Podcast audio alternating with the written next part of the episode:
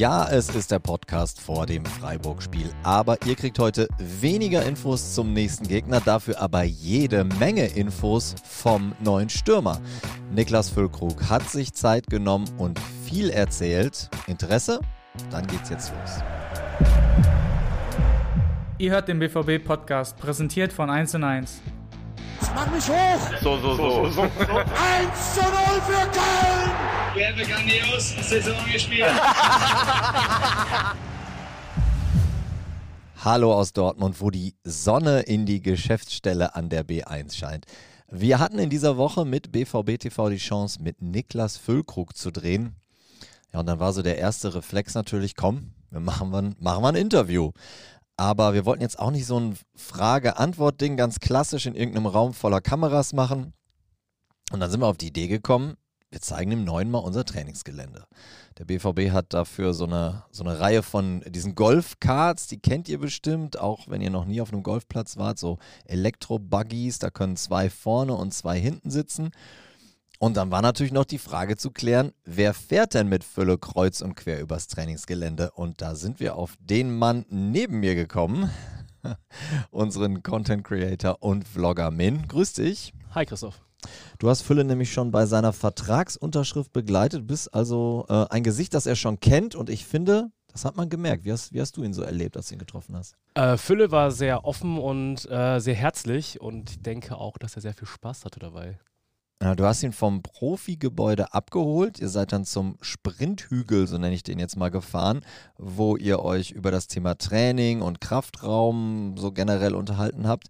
Da gab es dann auch einen kleinen technischen Fauxpas. Da komme ich dann später noch drauf zurück. Äh, und dann seid ihr am Nachwuchsleistungszentrum vorbeigefahren zur Geschäftsstelle Sport, äh, wo du Fülle dann seine neue EAFC 24-Karte gezeigt hast also so ein Rating-Reveal nennt man das ja. Ähm, kannst du schon mal verraten, wie er auf seine Karte und vor allem die Werte, die da drauf waren, reagiert hat? Er hat äh, ganz anders reagiert als erwartet, beziehungsweise wie er also sich am Anfang gegeben hat. Da war er nämlich äh, doch ein bisschen enttäuscht und äh, hat eine andere Seite von ihm gesehen. Ja, ich glaube, so großer Fan vom Thema auf der Konsole zocken äh, wird er nicht mehr. Jetzt wollen wir aber mal loslegen. Hier kommt alles, was Min und Fülle besprochen haben. Falls ihr das äh, als Video schauen wollt, den Clip gibt es auch bei BVB TV und auf dem YouTube-Kanal von Borussia Dortmund. Hier kommt das Ganze jetzt als reines Audioformat. Viel Spaß damit. Grüß dich. Alles gut? Alles gut. Dankeschön, alles gut. So, du siehst schon, äh, Golfkart. Wir machen eine kleine Tour hier. Darf ich fahren? Kannst du fahren? Ja. Natürlich. Natürlich fährst du. Ja, dann fahre ich. das lasse ich mir nicht nehmen. Aber ich muss gestehen, alle Spieler können fahren, oder? Also es ist schon Normalerweise ja, aber ich muss hier Aquaplaning gefahren heute. Ne? Aber es ist schon ein Lieblingsspielzeug, oder? So ein Golfkart? Ich finde das super cool, ja. Aber ich fahre, also ich äh, bin eigentlich nie auf dem Golfplatz. Ja, ist doch okay. Aber Konnte man eine Zeit lang, konnte ich ein bisschen so, also Abschläge. Also hättest du auch keine Chance gegen Sylinho und Nein, keine? Chance, keine Chance.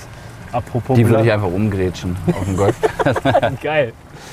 Äh, apropos Belastung. ja. Also natürlich, alle BVB-Fans wollen jetzt natürlich wissen, was der aktuelle Stand. Ähm, kannst du am Wochenende zocken? Ähm, ich hoffe es. Diese muskulären Sachen sind halt leider ein bisschen doof, weil du da einfach nicht über einen Schmerz rübergehen kannst, sondern ähm, entweder es geht oder es geht nicht. Kannst du leider nicht steuern. Wir drücken dir auf jeden Fall die Daumen, dass du am Start bist. Danke. In der Kabine, neben wem sitzt du da eigentlich? Neben Schlotti und Emre. Aber Emre sitzt nie. Der, der sitzt da nie. Der ist, äh, nee, der ist äh, immer unterwegs oder so. Den hab ich, neben dem habe ich da selten gesessen. Okay. Ja, fühle ich mich wohl. War Zufall, glaube ich, Ja. weil der Platz einfach frei war. Aber ähm, passt natürlich gut. Sind zwei Jungs, die ich eh schon kenne, mit denen ich mich auch gut verstehe. Besonders mit Schlotti verstehe ich mich eigentlich ganz gut. Ja. Und deswegen passt das ganz gut. Ja, Yes. da haben wir heute ein Wetter, ey. Yes. Gestern so. waren 30 Grad. Und heute einfach äh, Dortmund-Wetter. Ah ja, willkommen in Dortmund. Ja, du, So, ich ich, ein ich bisschen bin vorgeschädigt. Ich komme aus Bremen. Ja, an dem Tag war das Wetter nicht so doll in Dortmund. Kleiner Einschub von mir. Die beiden sind jetzt am Fitnesshügel angekommen und äh, gehen da hoch zum ersten Interviewteil. Vom Typ her bist du denn ähm, ein Fan davon, sich, sich beim Training zu quälen? Ich ähm, versuche schon immer sehr fleißig zu sein. Mein Motto ist so ein bisschen harte Arbeit zahlt sich aus. Ähm, habe ich jetzt natürlich im letzten Jahr extrem zu spüren bekommen, dass es sich ausgezahlt hat. Habe lange, lange dafür gearbeitet, diesen Weg dann zu gehen. Aber ähm, ja, versuche immer äh, sehr, sehr viel zusätzlich zu machen. Ähm, Gerade im Kraftraum fühle ich mich sehr wohl. Wieso? Äh, irgendwie ist das nichts, was für mich auch quälend ist. Ich habe sehr viel Spaß äh, dran, im Gym zu arbeiten, Krafttraining zu machen und ähm, ja, dort auch so ein paar andere Komponenten zu haben, weil ich auch merke, dass es meinem Spiel extrem gut tut. Ich, ich da natürlich dann sehr, sehr viel robuster bin und ähm, ja, die Innenverteidiger es viel schwerer gegen mich haben ähm, und ich mich sehr gut behaupten kann. Das ist immer dann macht man es gerne. Wenn man Erfolgserlebnisse dadurch ja. hat, wenn man positive ähm, Auswirkungen hat, dann fällt es einem nicht schwer im Nachhinein. Okay, also robust ist schon mal ein gutes Wort. Ähm, ich kenne hier auch noch einen anderen Spieler, also deinen Mitspieler, der sehr robust ist. Äh, Christoph hat für uns hier was vorbereitet. Guckt das mal gerne an. Und drück mal auf Play. Siehst du was? Ja, Error. Ha! Das schneiden wir nicht raus. Error, geht nicht. Ja, da hat die Technik mal kurz gestreikt. Wir hatten Fülle ein Video auf dem Tablet gezogen, auf dem Sally Özcan 21 Klimmzüge schafft. Und der Clip wollte halt erst nicht starten. Bisschen peinlich, wir haben es dann aber einfach drin gelassen.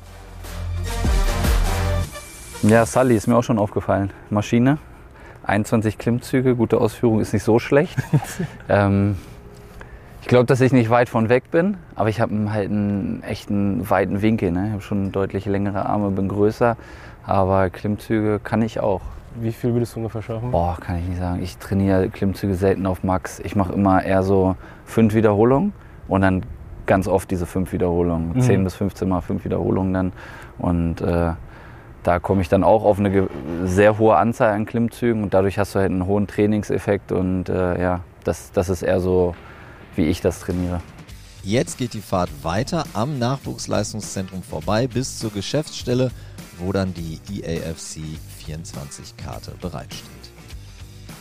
Du bist ja als Kind von deiner Heimatstadt Hannover ja. ins Nachwuchsleistungszentrum nach Bremen gewechselt. Ja. Was hat dich äh, als Fußballer mehr geprägt? Die Zeit mit deinen Kumpels oder die Zeit in Bremen? Beides, beides extrem. In Bremen war es natürlich nochmal, also in Hannover war es sehr familiär. Da habe ich äh, seit der G-Jugend mit den Jungs äh, bis, bis zur D-Jugend oder bis zur C-Jugend dann ähm, zusammengespielt. Wir sind die ganze Zeit zusammengeblieben. Wir waren eine richtig coole Truppe. Ähm, mein Vater war der Trainer und wir waren sehr erfolgreich auch. Und es sind viele Jungs davon danach erstmal in äh, Nachwuchsleistungszentren gewechselt zu unterschiedlichen Vereinen. In Bremen ging es dann natürlich auch ums Erwachsenwerden. Ich, äh, ich habe dort alleine im Internat gelebt. Meine Eltern haben versucht, mich äh, so oft wie möglich zu besuchen. Gerade meine Mama hat da natürlich äh, ein bisschen mit zu kämpfen gehabt, so den, den, den Sohn dann mit 14 schon ausziehen zu lassen. Aber ja. das war das, was ich wollte, wofür ich auch ähm, immer, immer ja, so fleißig war und so gearbeitet habe. Und dementsprechend ähm, habe ich mich da tierisch drauf gefreut. Trotzdem war es eine Umstellung. Das erste Jahr war echt nicht so leicht für mich dort. Aber es war nie irgendwie, stand zur Debatte, ob wir das Ganze abbrechen. Mir ging es sehr gut. Ich glaube, dass ich dort sehr, sehr gereift bin und ähm, ja, dass mir das sehr gut tat in meiner Entwicklung.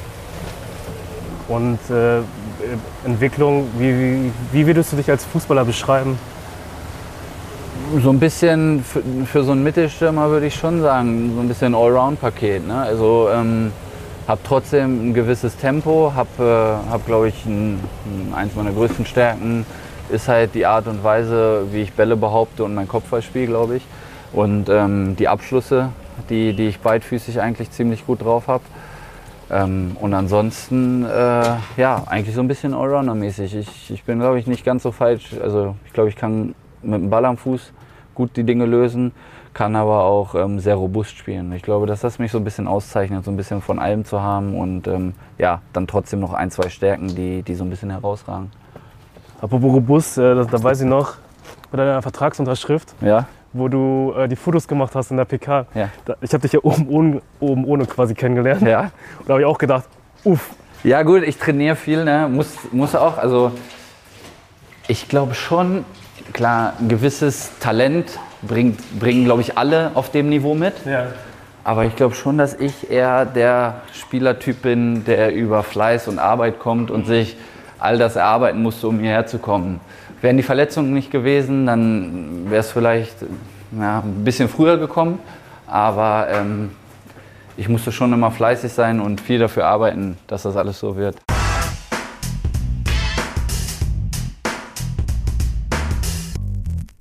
Ah, da bin ich mal gespannt.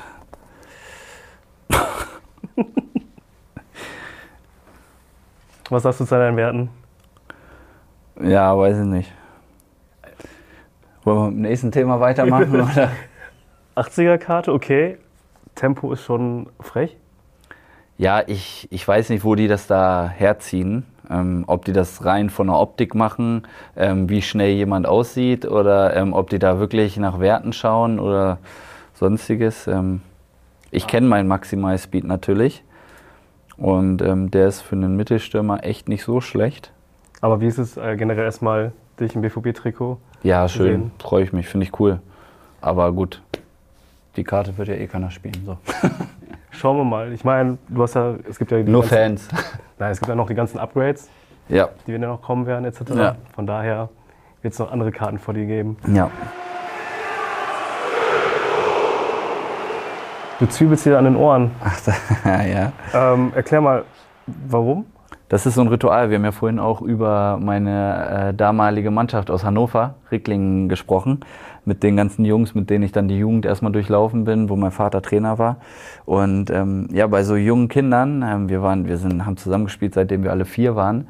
Da ist es ja manchmal nicht so einfach, dass die sich konzentrieren können. Und ähm, mein Vater hat sich da was ausgedacht. Ähm, wir haben vor dem Training haben wir uns in, in den Kreis gestellt und dann ähm, hat er gesagt, ja, das ist unser Schalter. Und wenn wir den umlegen, dann geht es nur noch um Fußball, dann konzentrieren wir uns aufs Training. Und dann hat keiner mehr über irgendeinen Quatsch geredet oder sonst was. Ab dem Moment ähm, war Konzentration aufs Training äh, angesagt. Und das haben wir bis, bis wir uns getrennt haben durchgezogen. Ich glaube, das ist auch immer sowas, ja, man muss halt, man darf halt nicht vergessen, wo man herkommt. Man darf nicht vergessen, ähm, wo alles gestartet hat. Ähm, die Jungs, mit denen ich damals zusammengespielt habe, habe ich ähm, ja mit mein allerbester Freund war da dabei. Der ist immer noch mein allerbester Freund. Und ähm, ansonsten habe ich ab und zu mal lose Kontakt zu einigen von denen damals. Und das ist jedes Mal wieder kurz Thema, dass ich jetzt, äh, keine Ahnung, im BVB-Stadion oder bei der Nationalmannschaft einlaufe und dieses am Ohr drehen mache, was wir früher in der G-Jugend schon gemacht haben. Und da sind sie immer alle ganz stolz drauf, weil das uns natürlich so ein Stück weit verbindet von damals. Also jetzt startet ja die englische Woche und äh, der nächste Gegner ist Freiburg. Äh, du hast in dieser Saison schon gegen Freiburg gespielt mit Ja, denen. vor zwei Wochen erst. Ja, jetzt bist du bei uns und spielst nochmal gegen die. Äh, wie stark schätzt du die ein? Ja, es ist eine unfassbar fleißige Mannschaft. Ne? Also man weiß schon, man kennt Freiburgs Stärken. Sie sind ähm, einfach sehr, sehr gut aufeinander abgestimmt. Der Trainer gibt denen immer eine sehr klare Idee mit. Sie wissen genau, was sie können und was nicht. Und wie gesagt, sie sind unfassbar fleißig. Ähm, da, da lässt keiner einen Weg weg. Da kann man sich nie darauf verlassen, dass die einen Fehler machen, sondern ähm, sie spielen das meistens sehr, sehr souverän und ähm, sind jetzt, glaube ich, nicht umsonst die letzten Jahre dauerhaft weiter oben gelandet. Und ähm, ich glaube, für uns geht es darum, unser Spiel dort durchzubringen und konzentriert und fokussiert das Spiel anzugehen mit, äh, mit ganz viel Energie, mit, ähm, ja, einfach mit, mit diesem Siegeswillen einfach jedes Spiel für uns einzufahren. Und ähm, dann sollte uns auch eigentlich, nicht despektierlich gemeint, aber egal sein, wer auf der anderen Seite steht. Ja. Äh, wie viel Zeit glaubst du, äh, wirst du brauchen, um die Laufwege, Spielideen von Edin zu verinnerlichen, die er von dir sehen will? Ich glaube, das Problem wird es nicht sein, ähm, Edins Idee zu verstehen, weil er sehr, sehr gut in der Kommunikation ist, sehr, sehr deutlich und klar redet und kommuniziert. Es geht natürlich um andere Dinge als Mittelstürmer. Da geht es darum, deine Mitspieler zu kennen und deren Automatismen zu kennen. Wenn du auf der Außenbahn einen Spieler hast, der gerne abkappt, der die Flanke nur antäuscht, kannst du in dem Moment nicht auf den ersten Pfosten durchgehen, sondern musst das, musst das schon so ein bisschen ja, antizipieren. Und ähm, das sind die, die Dinge, die wichtig wären. Andererseits habe ich dadurch habe ich natürlich auch einen Vorteil, dass ich mit äh, vier, fünf Jungs schon ein, zwei Spiele zusammen gemacht habe bei der Nationalmannschaft und ähm, die Jungs halt auch schon kenne und ihre Abläufe kenne. Und ähm, das ist natürlich schon ein Vorteil. Deswegen hoffe ich, dass ich gar nicht so viel Zeit brauche. Das hoffe ich. so, letzte Frage. Ähm, wann wärst du rückblickend am Ende deiner Saison mit deinem Wechsel zum BVB zufrieden?